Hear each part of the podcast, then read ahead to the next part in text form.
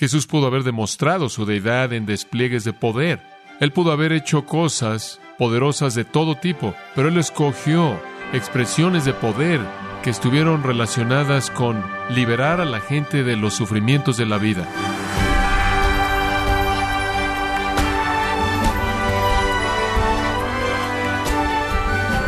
Sea usted bienvenido a esta edición de Gracia a vosotros con el pastor John MacArthur.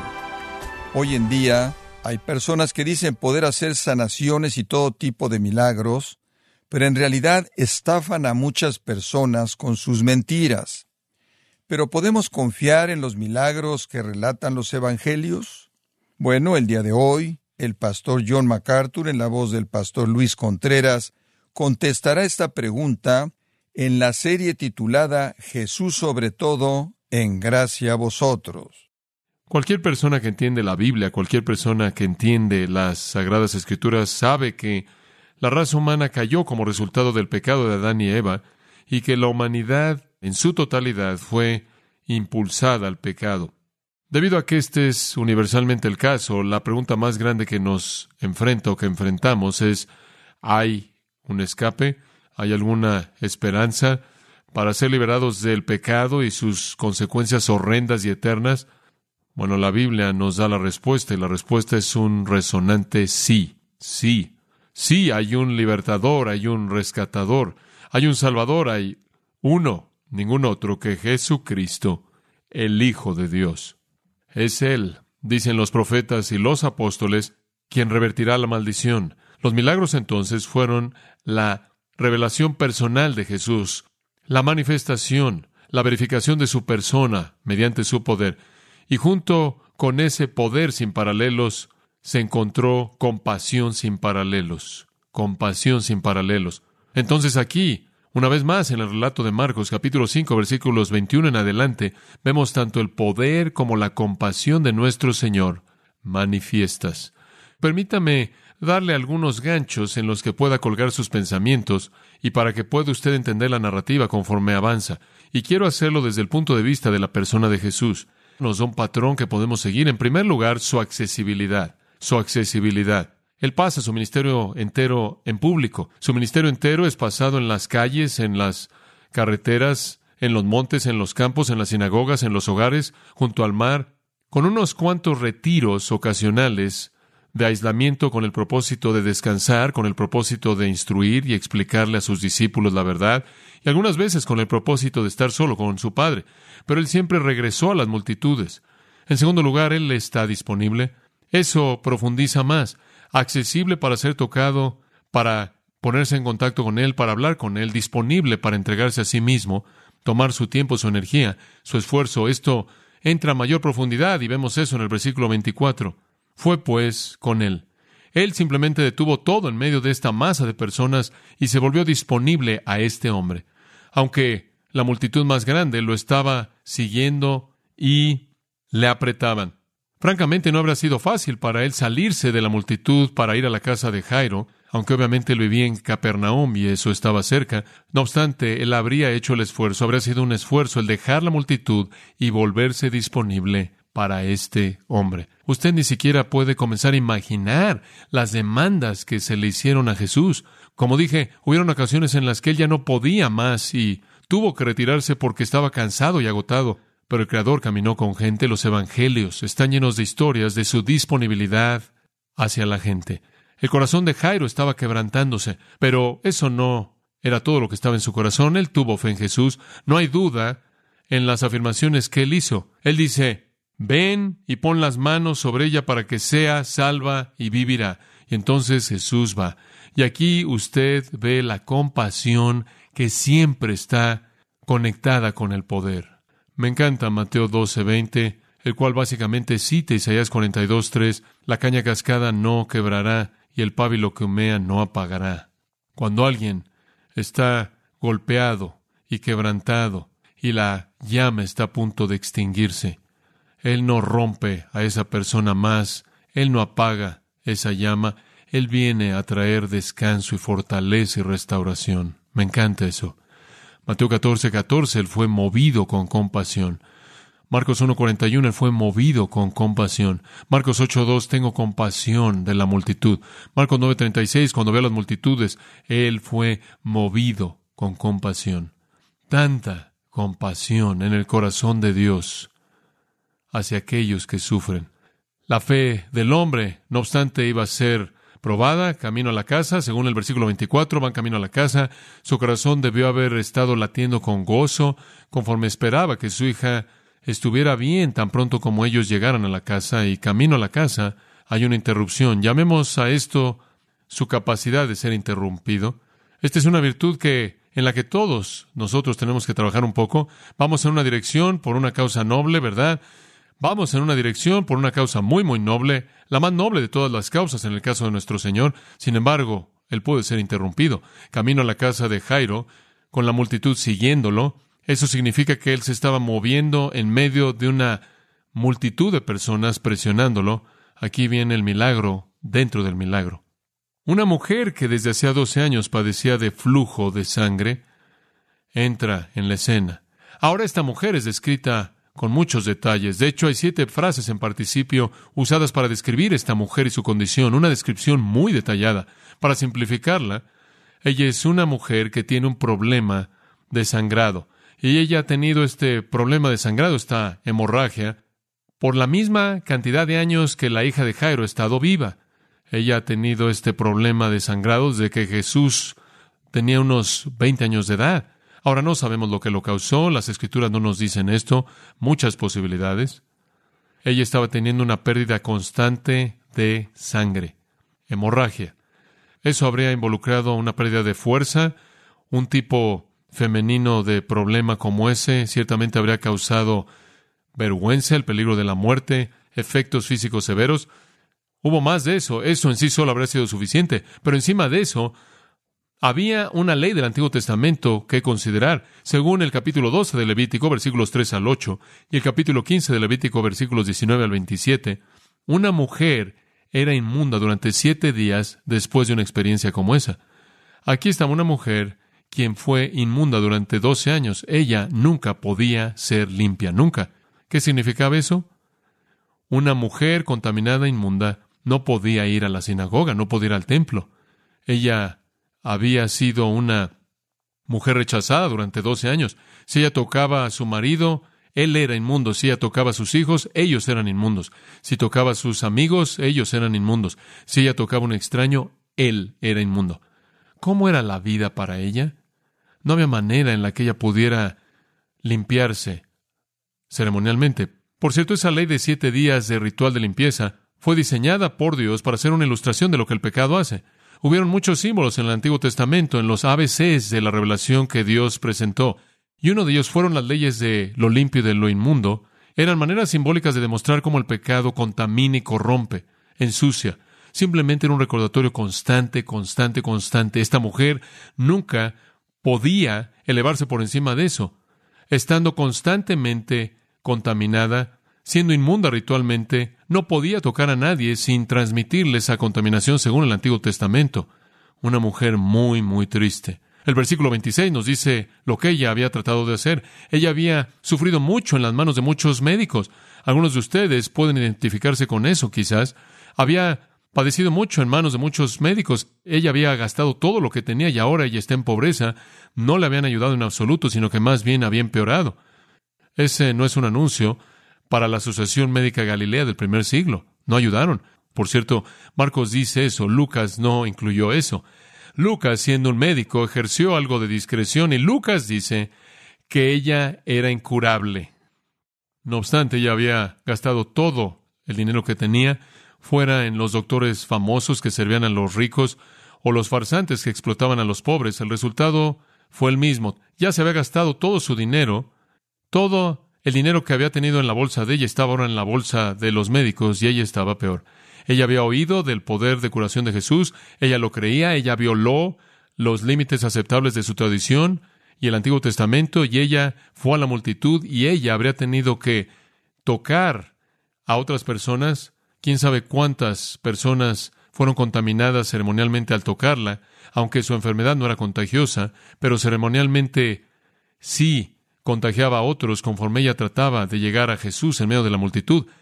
Y tratando de evitar el descubrir su condición y ser avergonzada aún más y el resentimiento por parte de la gente, el versículo 27 dice, después de oír de Jesús, ella vino en la multitud detrás de él y tocó su manto, esperando evitar que la vieran, pero con una fe fuerte, para superar su vergüenza natural y el temor de la vergüenza pública. Y en cierta manera entra encubiertamente, quizás estaba cubriendo su rostro. Ella tocó el manto de él. Según Números capítulo 15, versículos 37 en adelante, los judíos debían colocar borlas en la parte de abajo de sus mantos para marcarlos como aquellos que pertenecían a Dios. Y usted recordará que los fariseos, queriendo desfilar su supuesta devoción a Dios, hicieron más grandes sus borlas, según Mateo 23, versículo 5, parte de su desfile hipócrita, pero Jesús usó la túnica tradicional con las borlas tradicionales en la parte de abajo. La palabra tocar, de hecho, es aferrarse, agarrarse. Ella se dice a sí misma en el versículo 28, si tocare tan solamente su manto, seré salva.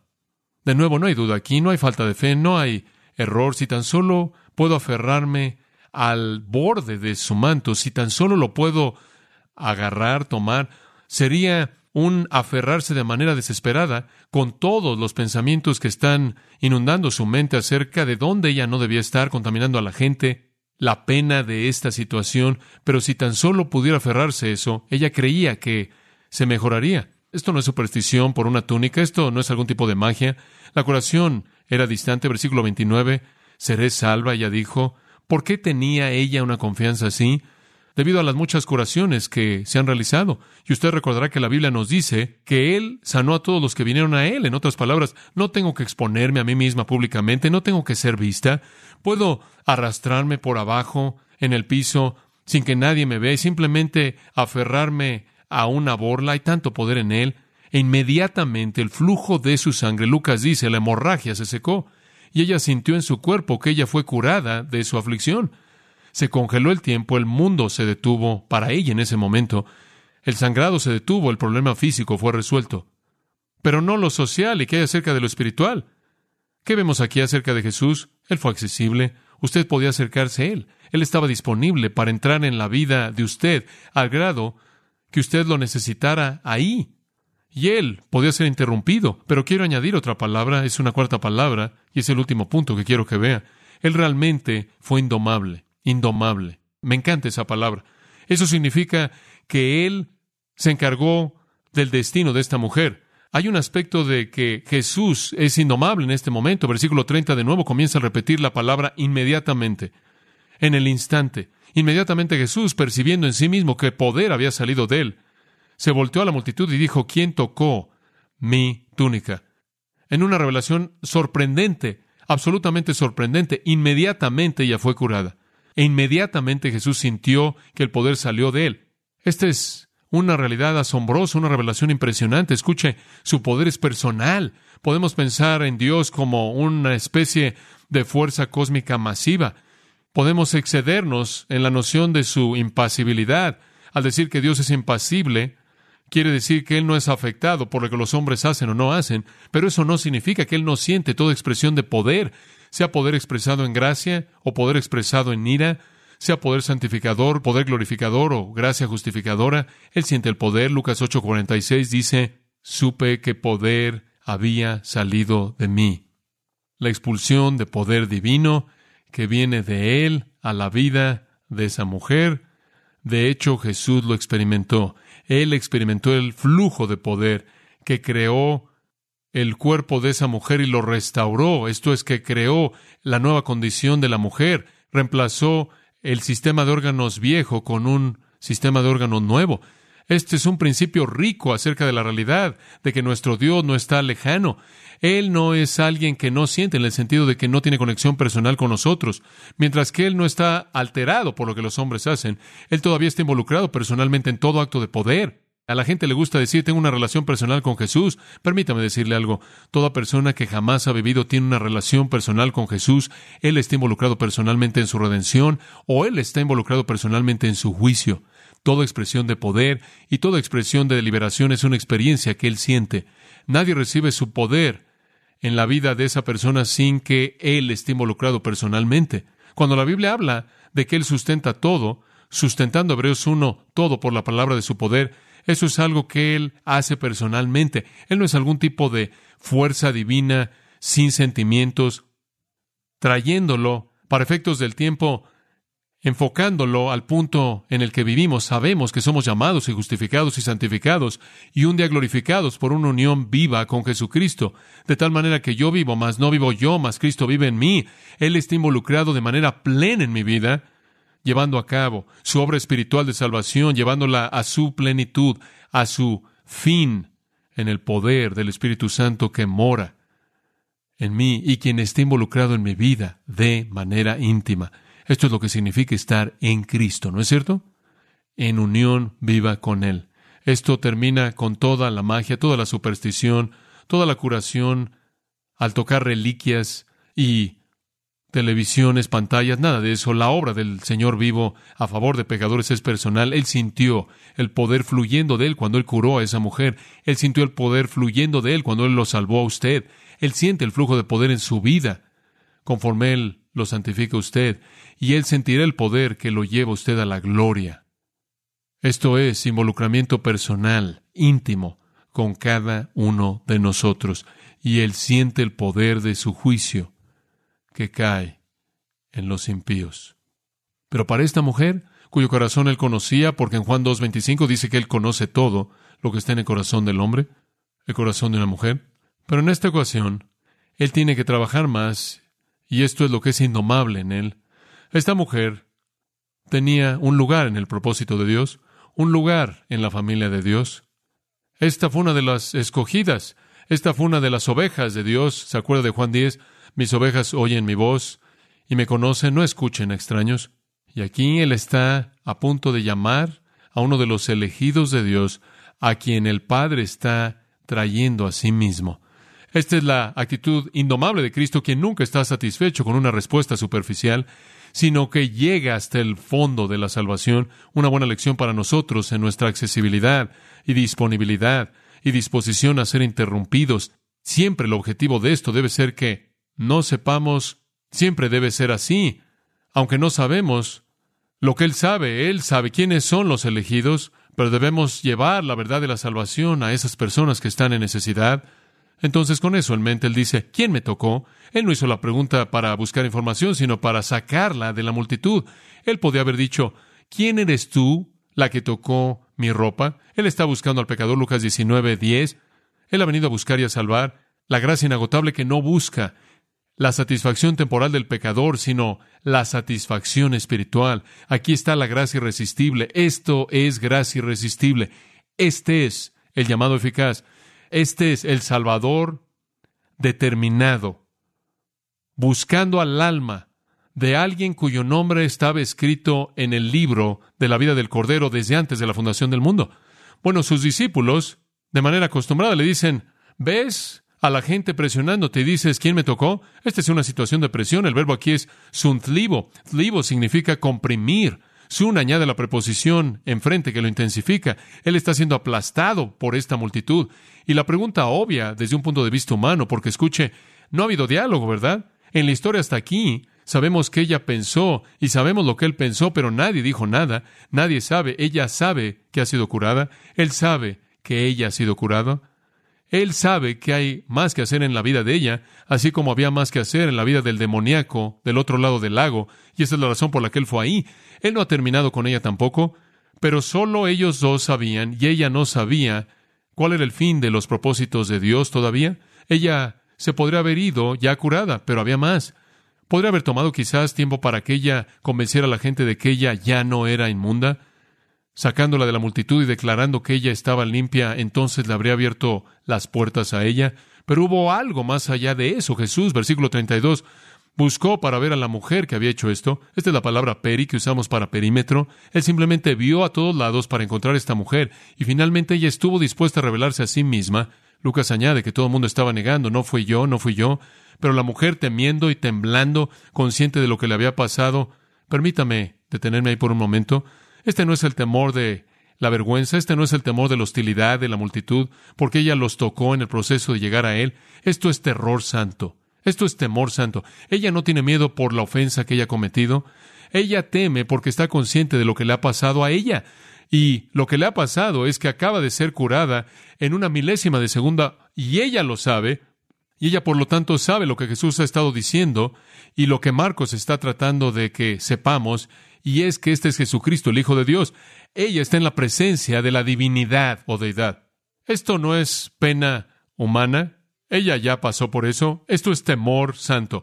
Este es el tipo de temor que Manoa tuvo cuando llegó a casa y le dijo a su mujer, vamos a morir porque vi al Señor. O el temor de Ezequiel que tuvo aterrándolo de tal manera que cae en una especie de semicoma en el primer capítulo de su gran libro. O el temor que Isaías experimentó en el capítulo 6 cuando tuvo una visión de Dios alto y sublime y la proclamación antifonal de los ángeles que Él es santo, santo, santo, y Él pronunció una maldición en sí mismo, o el tipo de temor que envió a Juan el apóstol después de su primer visión al piso como un hombre muerto. Y por cierto, es el mismo tipo de temor que vimos allá atrás en el capítulo 4, versículo 41, cuando estaban cruzando el lago y la tormenta vino, y dice que temieron cuando Jesús calmó la tormenta, versículo 41, tuvieron gran temor, tenían más miedo de Dios en su barca que de la tormenta fuera de su barca, es intimidación por la presencia de la deidad. Y eso se vuelve más evidente en lo que ella hace. Ella vino y se postró ante él. Todo el mundo sabía lo que eso significaba. Usted no hacía eso a menos de que estuviera postrándose ante alguien más grande que usted. Los judíos no se postraban ante nadie. Ellos no se postraban ante nadie. Ellos no tenían un rey. Ellos solo se postraban ante Dios. Ella se colapsa, estando totalmente consciente del terror de ser una pecadora en la presencia del Señor. Una postura que ruega por misericordia por el pecado de ella. Y después ella tiene la oportunidad de hacer una confesión pública en el versículo 33. Ella le dijo a él la verdad entera. Le contó su historia entera, la confesión de su enfermedad, la confesión de la fe de ella, la confesión de la curación de ella, la confesión de la necesidad que ella tenía de misericordia. De hecho, Lucas dice que ella lo declaró en la presencia de toda la gente. Entonces todo mundo que estaba alrededor de ella oyó de la historia de ella. Esta es una confesión pública, ¿no es cierto? Ella está confesándolo delante de los hombres y ella será confesada delante de su Padre que estaba en los cielos. ¿Cómo sabemos que esta fue una conversión real? De nuevo le digo, ella creyó todo lo que podía ser creído de lo que Jesús dijo hasta donde sabemos. Pero la culminación viene en el versículo 34 en su respuesta. Y él le dijo a ella, hija, mm, hija, ahí hay una palabra para disipar el temor, ¿no es cierto? Esta es la única vez en todo el Nuevo Testamento en la que una mujer es llamada así por Jesús, hija, hija. Mateo capítulo 9 dice que él añadió, ten ánimo, descansa, relájate. ¿Cómo puedes llamarla tu hija? ¿Es ella una hija de Dios? ¿Una hija de Dios? Sí. Tu fe te ha salvado en el texto. El verbo griego es sotso, salvar. Es la palabra usada en las escrituras para salvación. Tu fe literalmente te ha salvado. Hay otra palabra para curación estrictamente hablando, yaomai. Esta palabra, creo que en este caso, necesita ser traducida en la manera en la que estamos acostumbrados a traducirla. Salvado. Jesús curó a la gente que no tuvo fe. Él curó a gente que tuvo fe, pero Jesús no salva a gente que no tiene fe. Esta mujer parece demostrar una fe que la trae a la categoría de ser una hija de Dios, y por ello Él se dirige a ella como hija. Tu fe te ha salvado, dice Él, y después esto, vete en qué? En paz. Jesús no dice esto por decirlo. La paz le pertenece únicamente a aquellos que han hecho su paz con Dios. Aquí hay una mujer que tiene una necesidad, sabe que no hay respuesta a nivel humano. Aquí hay una mujer que está humillada. Ella sabe que es una pecadora. Ella vive con el símbolo del pecado de ella diariamente. Ha vivido así cada día de su vida durante 12 años. Ella literalmente ha pasado por todas las cosas ceremoniales que usted se puede imaginar una y otra y otra vez. La idea del pecado y la corrupción está clara para ella. Ella no puede hacer nada al respecto. Ella viene en fe con una confianza inamovible de que Él puede curarle ella. Y después ella sabe en la presencia de quién está ella y cae a los pies de Él en adoración y es llamada una hija. Se le dice que sea confortada. Se le afirma que ella puede irse en paz y ser curada de su aflicción ha recuperado la salud, ha recuperado su posición en la sociedad, ha recuperado su posición en su familia, ha recuperado su posición en la sinagoga y ha recuperado su posición delante de Dios. La vida debió haber sido dura para ella. La palabra aflicción aquí, mastigo, significa un látigo. Un látigo es la palabra usada para el instrumento que usaron para azotar a Jesús. Ella había vivido una vida muy dura y ahora todo era nuevo. Eusebio, en su historia eclesiástica, se refiere a una estatua de esta mujer. Se dice que se levantó al lado de la casa de ella. En la tradición ella está asociada con esta historia. Escuche, ¿no le da gusto que nuestro Señor es accesible a usted cuando usted lo necesita? ¿Que está disponible para involucrarse en la vida de usted? ¿No le da gusto que Él se preocupa por usted de una manera personal? ¿Y que Él puede ser interrumpido? Sin importar lo que Él esté haciendo, Él siempre le responderá a usted cuando usted viene a Él en oración. Y que realmente es inagotable al finalizar el propósito espiritual en la vida de usted. ¿Entiende usted que Él viene a usted con una obra indomable, inagotable, incansable, que se está llevando a cabo? Y Filipenses 1.6 dice que cuando Él la comienza, Él que la termina, la termina. Si usted cree.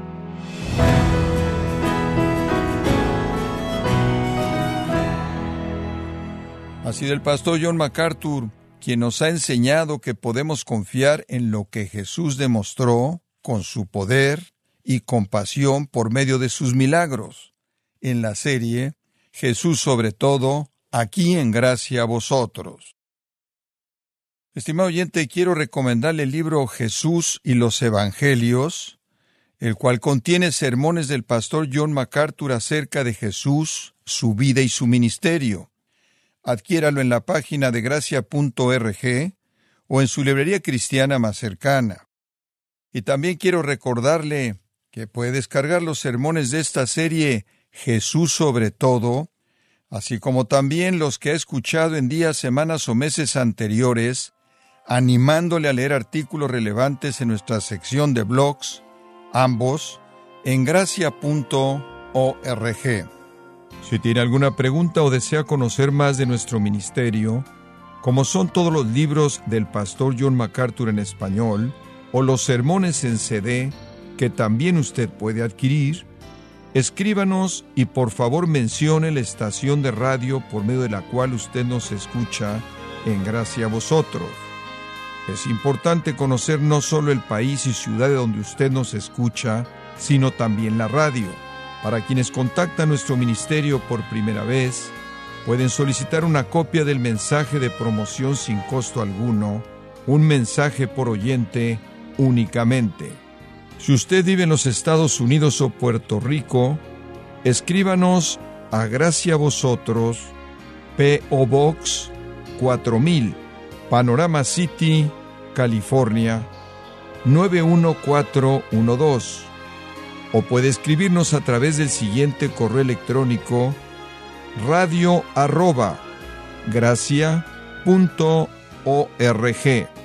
Esto ha sido todo y en nombre de John MacArthur y del personal de este organismo, queremos darle las gracias por su tiempo y sintonía, invitándole para que nos acompañe en la próxima edición y juntos desatar la verdad de Dios un versículo a la vez, aquí en Gracia a Vosotros.